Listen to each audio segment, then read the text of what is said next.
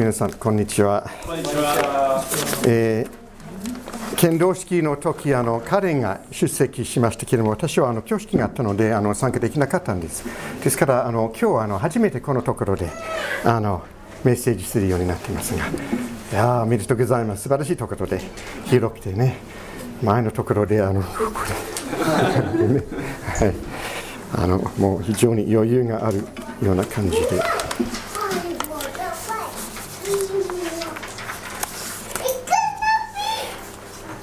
あの一言お祈りいたします。私の口の言葉と私の心の思いとが見舞いに受け入れら受け入れられますように我が岩我があがない主主よ。どうか神様語ってください。イエス・キリストのお名前によってお祈りします。アーメン。そしてこれをいただきますあのプリントにあの、まあ、英語と日本語を書いてあるんですがあのどうぞ日本語をご覧になってくだされば結構です同じですから失礼します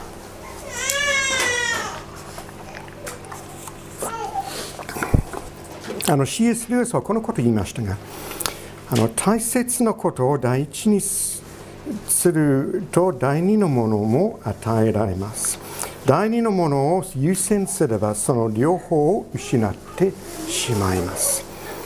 大切なことを第一にすると第二のものも与えられる。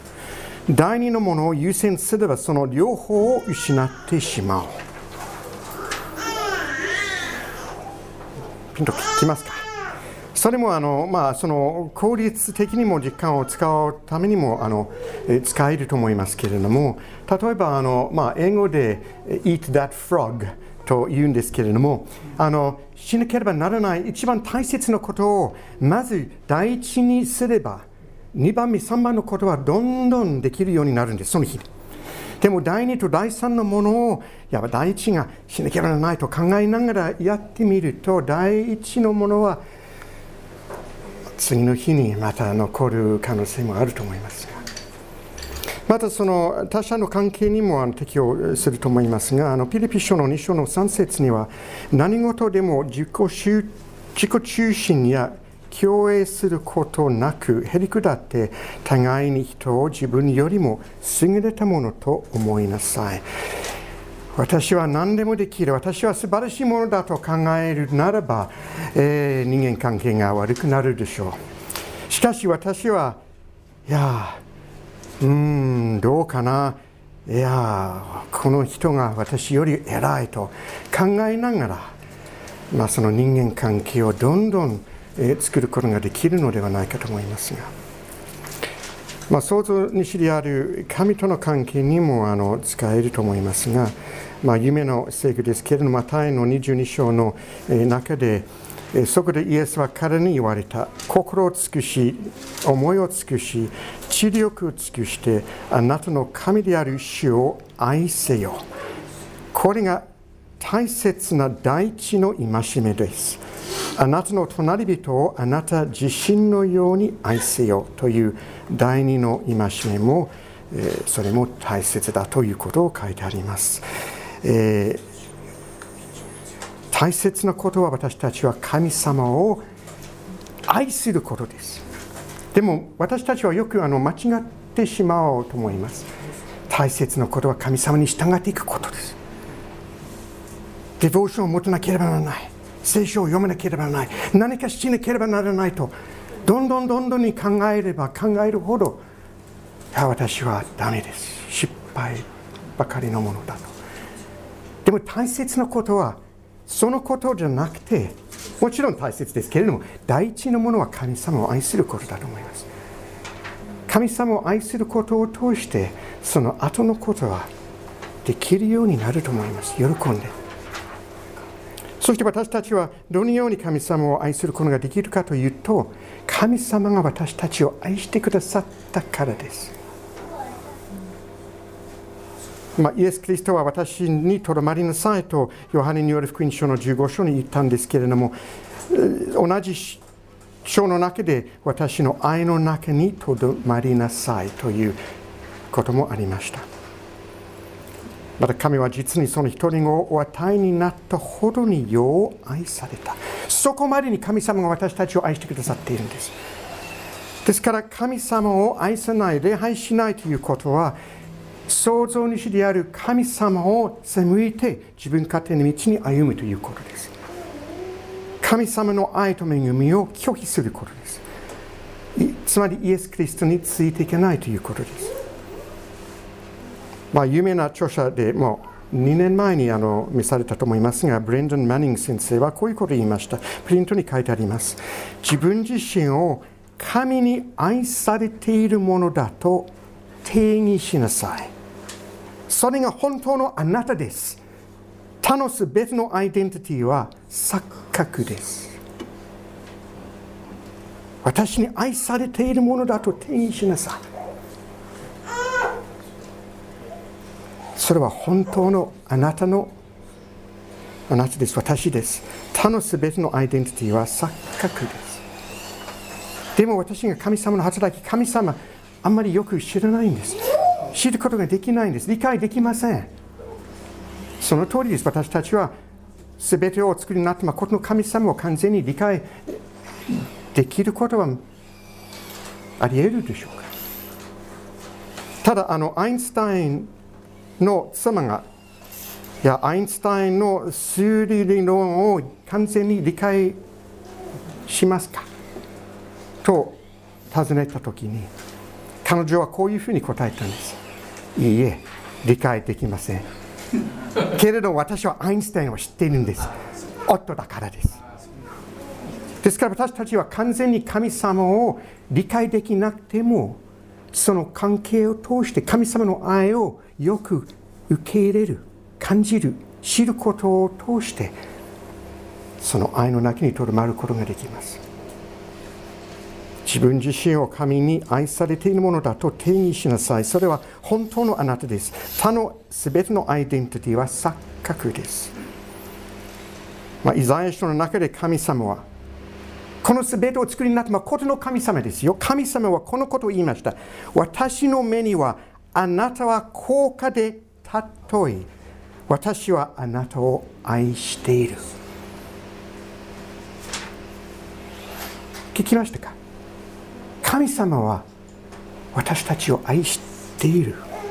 あなたは高価で尊いと言っているんです。神様の目的は何なのでしょうか？私たちのために。それは神様の愛を受け入れることです。その中にとどまることです。神様を愛することです。そして神様の作られたすべての人間とすべての動物とこの世界を愛することです。作られたものすべてを愛することです。これが第一に大切なことです。神様を愛することまた愛されていることは第一のことです。他のものは後でどんどんどんにできるようになるんです。ですから私の目的は何なのか。どのように神様に使えたらいいのか。ご栄光を表すことができるのか。今日私は何をすべきか。どのようにイエス・キリストについていったらよいか。答えられると思います。神様を愛することを通して第一にすれば答えられると思います。まあ、ヨハネによる福音書の21章は長いんですけれども、でも短く全部をちょっと見ていただきたいと思いますが、まずあのその1節から6節にイエス様が言われたことを私たちは行う必要があるんです。まあ、7人の弟子たちがいました。それぞれの感情があったんですね。その3年間一緒にまあ、ついていった。またその学びを聞いていた。友として一緒に暮らしていたイエス・キリストが死んでもう亡くなったんです、まあ、2回あの復活されてイエス・キリストはその姿を弟子たちに現れたんですけれどもでもその弟子たちの中でいろんな気持ちがあったと思います。喜びもあったと思いますしまた困難もあったんです。楽しみもあったと思いますしそれもありました。喪失感もあったかもわからないです。いろんな気持ちがあったんです。がっかりしてたと思いますがその中でペトロは私は寮に行く。そして彼らは言った。私たちも一緒に行きましょう。私たちはがっかりしている時今日どうすべきか、まあ、普段いつもやっていることは引き続きやった方がいいのではないかと思います。まあ、漁師だから。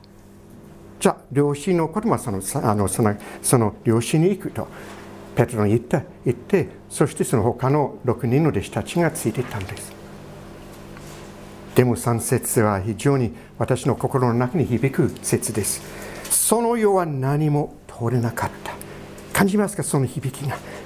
その世も何も通れなかった。がっかりしていた漁師が漁に出かけたんです。何も取れなかった。でも聞いて。聞いて。子供たちよ、食べ物がありませんね。リビング聖書の中に魚は取れましたかいえ。船の右側に網を下ろしなさい。そうすれば取ります。そこで彼らは網を下ろした。すると、おびただしい魚のために網を引き上げることができなかった。誰かの声を聞いたんです。がっかりしてたんです。何も取れなかったけれども、声を聞いた。聞くだけじゃなくて、従っていったんですそして素晴らしい量の魚を取ったんです神様の声を聞いてそして実行すればいいんです去年の末、私があの、まあ、妻と一緒にあのレピュテーションにアメリカに帰る前に私があの、まあ、いつもあの今朝もやったんですけれどもプールに行って水中ウォーキングをもう週3、4回やります。あの1時間、1時間半で3、え、まあ2、2キロ、3キロ歩く歩くんですね、水の中で。あそれは素晴らしい得意ですね。まあ、もちろんあの他の人と話すこともできますけれどでもほとんど祈ることもできますしいろんなことを考えることができるんです鳥なしの祈りも、まあ、自然に出てくるんですねそしてその日32、3年前に函館の時だったと思いますがあの日本語センターを卒業したばかりの2人が一緒に働きに来ました。そしてまあ性格が合わないということかでしょうかね、あんまりあの、まあ、よくできなかったから一緒に働くこと、そしてあの分かり分かりしましょうと考えたんです、そして別れていたんです。まあ、その人はあの、まあ、イギリス人の宣教師ですがあの、まあ、青森の方にあの活動していてあのジェカの最初の集まり御殿場の時に私はそこに行ったんですけれどもそしてあの、えー、2つのベッドの部屋に入って隣のベッドに座るのはその宣教師だったと。でも素晴らしいあの、えー、交わりを持ちました、まあ、それはだいぶ前だったんですけれどもでもプールの中で私は歩いているんですけれどもいやもしかしたらその時は彼があのすごくあの心を痛めたんじゃないでしょうか。私がね悪いことも言ったりとか行動もしたことがあるのではないかと。もしかしたら私はメールを送った方がいいのではないか。でもあんまりやりたくないとかいやいろいろ考えながらやったんですけれども。そしてあのその同じ日のそのまあ、午前は、まあ、多分9時半だったと思いますけれども家に戻ってきて私は Abide というあのアップを使って少しあの神様に心とか、まあ、祈りをしてたんですけれどもそしてこのことを聞きました。あなたが誰かとの未解決のまま残した問題はありませんか？話は難しいかもしれませんがそれは愛の行為になるでしょう。それを聞いてからすぐメールを送りました。そして素晴らしい返事が戻ってきましたし私たちはあのもっと深い関係を持つことができるようになりました。神様が語ってくださる方ですからそれを聞いて実行すれば素晴らしいことが起こると思いますが、まあ、イエス様が言われたことをあのやっぱり聞いて行うということです。2番目に行きますが、あの7節から14節に、イエス様は私たちの深い交わりを望んでおられるからです。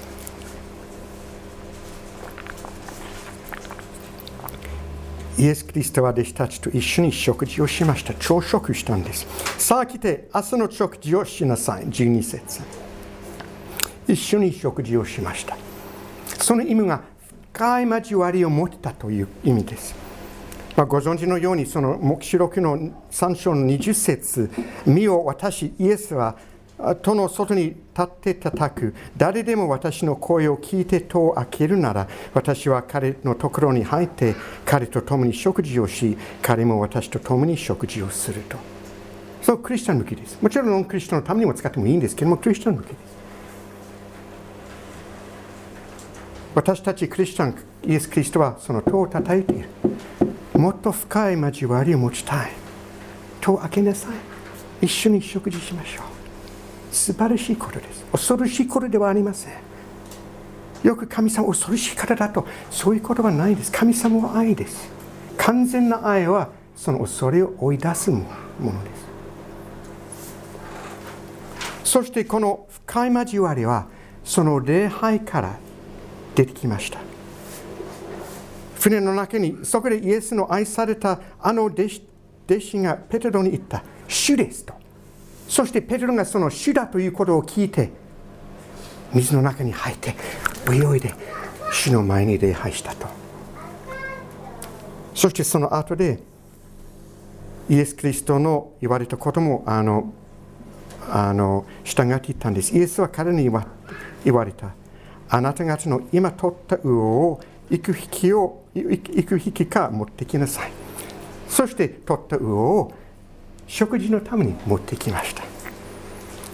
私たち神様とのイエス・キリストとの深い交わを持つことがその礼拝とその従っていくことを通して出てくるかと思います。でもこれは本当に素晴らしい不思議なことです。イエス・キリストは私たちのとの深い交わり望んでおられることです。どんなに素晴らしいことなのでしょうか3番に行きたいと思いますヨハネのによる福音書の21章の15節イエス様は私たちを許し、使命を与えてくださる方です。イエス様はペテロの過去の不誠実な行いを許し、回復させてくださいます。3回、ペテロをイエス・キリストを拒んでしまいました。私はあの人を知りません。3回言ったんです。ゴッゴッゴーと。聞いたときに悔い改めました。泣いて泣いてしまったんです。3回イエスがペテロにこういうことを聞きました。あなたは私を愛しますかと。15節から私はお読みします。彼らが食事を済ませた時イエスはシモン・ペテロに言われた。ヨハネの子シモンあなたはこの人たち以上に私を愛しますか？ペトロはイエスに言った。はい、主よ。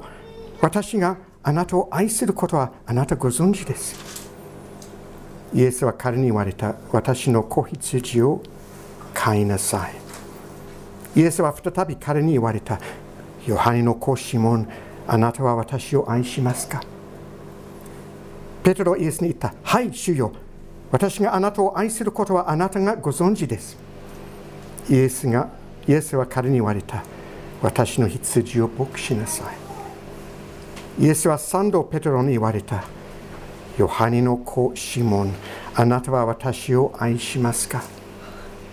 ペテロはイエスが三度あなたは私を愛しますかと言われたので心を痛めてイエスに言った。主よあなたは一切のことをご存知です。あなたは私があなたを愛することを知っておいでになります。イエスは彼に言われた。私の羊を飼いなさい。ペテロは心を痛めたんです。どうしてイエス様が3回私はあなたを愛しますかと聞いたでしょう過去の罪ちょっと忘れてしまったと思います。でもイエス・キリストが私たちの過去の罪をまたその経験も用いて今の私のために用いてくださる方ですシンガーソングライターのレナード・コーエンはこういうことを言いました。プリントにも書いてあります。すべてのものに亀裂がある。それは光が入る場所だと。すべてのものがものに亀裂がある。それは光が入る場所だと。私たちはもう失敗してしまったんです。罪を犯してしまった。悔いがある。でも神様が私たちを許してくださっただけではなくて私たちも回復してくださっていることが事実ですそして私たちの過去のものも現在も人々を愛するためまたイエス・キリストの愛を述べ伝えるためにも用いてくださることです。回復してくださったどんな罪を犯していても私たちを許し回復してくださいます。これが恵みです。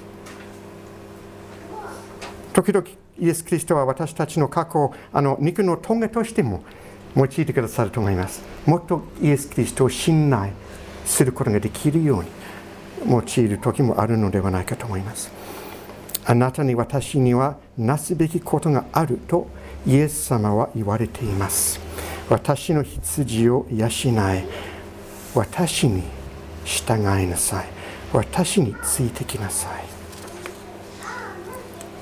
4番に行きます。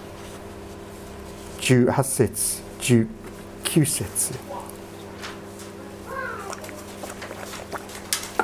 イエス様は弱さや死を通してもご栄光を表されます。18節誠に誠にあなたに告げます。あなたは若かった時には自分で帯を締めて自分の歩きたいところを歩きました。しかし年を取るとあなたは自分の手を伸ばし他の人があなたに帯をさせてあなたの行きたくないところに連れて行きます。それはペトロがどのような死に方をして神の栄光を表すかを示して言われたことであったと。私たちの死私たちの死ぬ前の時私たちの苦しみさえも神様に栄光を与えます。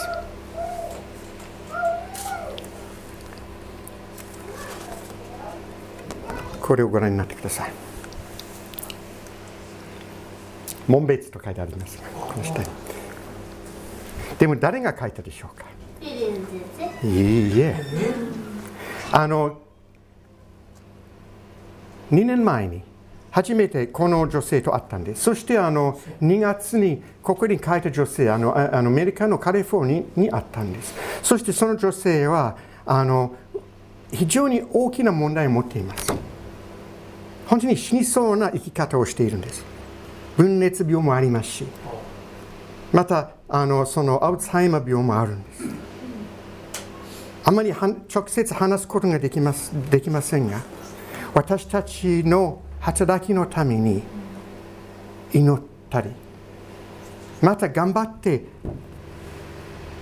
手紙を書いて送ってもらったりしていた。そして私たちはこの6月にあの、まあ、祈りのチームと一緒にあの、まあ、網走とか北見門別とかあの名寄に行くと祈りながら行くということをしてあの彼女はこのことを描いて私たちのために送ったんです。そしてこの後ろに、まあ、日本語あの英語を分かる人があの後でも読んでください。本当に素晴らしい箇所が書いてあります。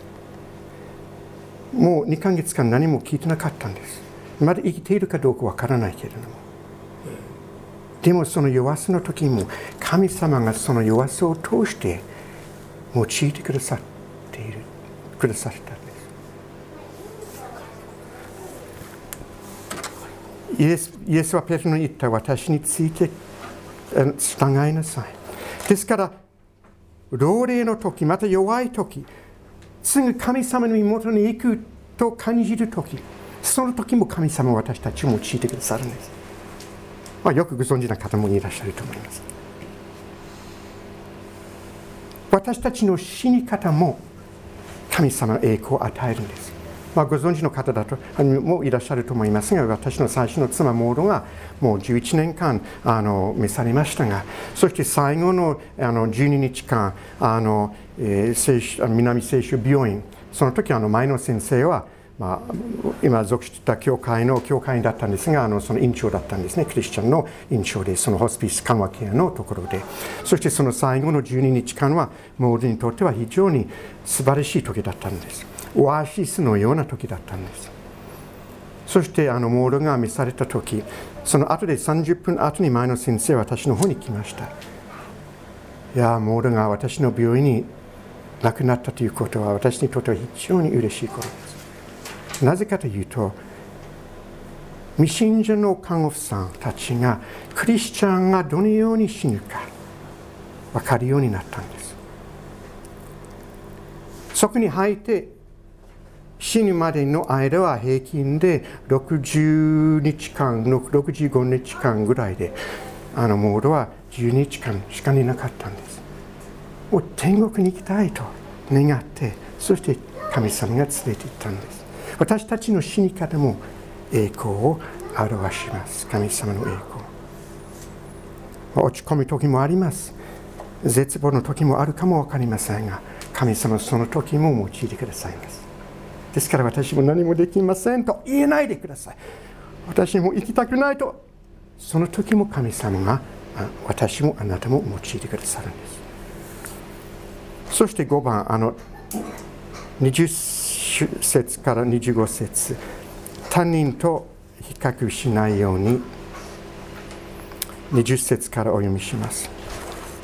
ペテロは振り向いてイエスが愛された弟子が後についてくるのを見た。その弟子はあの晩餐の時イエスの右側にいて主よあなたを裏切る者は誰ですかと言ったものである。ペテロは彼を見てイエスに言った。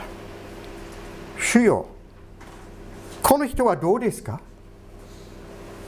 ペテロはその先ほどにイエス・キリストから聞きました。これからあなたが行きたくないところにもう連れてきます。誰か他の人が。そしてその死に方を通してご栄光を表します。そしてペテロは、うん、でもでも主よこの人はどうですか？イエスはペトロに言われた22節。私の車で彼が生きながらいるのを私が望むとしてもそれがあなたに何の関わりがありますか？あなたは私に従いなさい。あ、ここであのペトロの自己中心性が出てきていると思います。主よこの人はどうですか？そしてイエスの答えは What is that to you? あなたはにとっては何の関係がありますか？それでもイエス様はペテロを用いてくださいましたそれがあなたに何の関わりがありますか？あなたは私に従いなさい。いやこの人が私よりよくできる人だなと比較しないで。神様が私あなたを愛してくださるんです。その愛の中でとどまりなさい。イエス様に従うことは神様を愛することと同じことです。神様を愛することは神様の愛を受け入れることです。神様を愛することは神様の愛を満喫することです。満喫することです。神様を愛することは他の人に使える時に神様の愛を明らかにすることです。終わりに近いんですけれども。でも25節あります。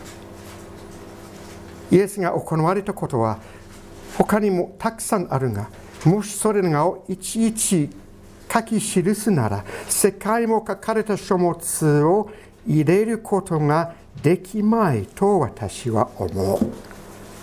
その通りです。もちろんです。なぜかというと神様はまだ働いてくださっているんです。私を通してあなたを通して働いてくださっているんです。まだその書物が書き記しているところです。神様は私を通してあなたを通してどのように働いてくださっているでしょうか。期待して賛美して感謝しましょう。お祈りいたします。私たちを愛してくださっている天皇父様主イエス・キリストを通して私たちがあなた様は愛でいらっしゃると。あなた様の愛を少しだけでも理解することができ感じることができますよできますこと。あなた様の様の愛を満喫することができることを心から感謝します。どうか。あなたがどれほどまでに私たちを愛してくださっているかをもう一度覚えさせてください。頭で理解することではなくて心で感じることができますように。私は愛です。あなたを愛します。永遠の愛を持ってあなたを愛しています。その言葉をそのままに受け入れる受け入れることができますようにどうか恵みと聖霊の力を与えてください。あなたは恐ろしい方ではありません。あなたは愛です。あなたの愛の中にとどまることができあなたの愛を他の人に示すことができますように。どうか今日明日このクリスマスますます知ってくださいますようにお願いいたします。私たちの弱さを通してどうぞご栄光を表してください。主イエス・キリストの皆を通してお祈りいたします。アーメン。